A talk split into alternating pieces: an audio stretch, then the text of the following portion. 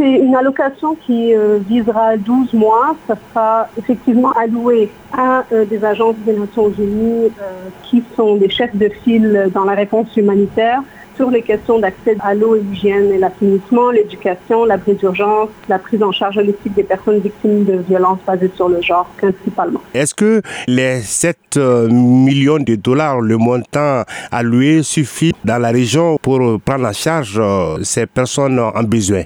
Absolument pas. Je tiens à rappeler que le financement reçu de ce qu'on appelle SURF, le Fonds central d'intervention pour les urgences humanitaires, cette enveloppe de 7 millions, on l'a reçu parce qu'on est considéré au Mali comme une urgence sous-financée. Donc il y avait une enveloppe globale euh, qui était de 100 millions qui est euh, divisée parmi 11 pays.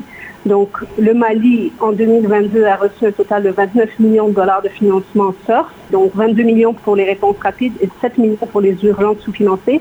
Et par sous-financé, on a reçu moins de 50% du financement demandé en 2022 pour la réponse humanitaire. Donc, on avait 686 millions de dollars nécessaires pour le plan de réponse humanitaire en 2022 et on en a reçu que 333 millions en 2022. Donc, très sous-financé comme urgence humanitaire.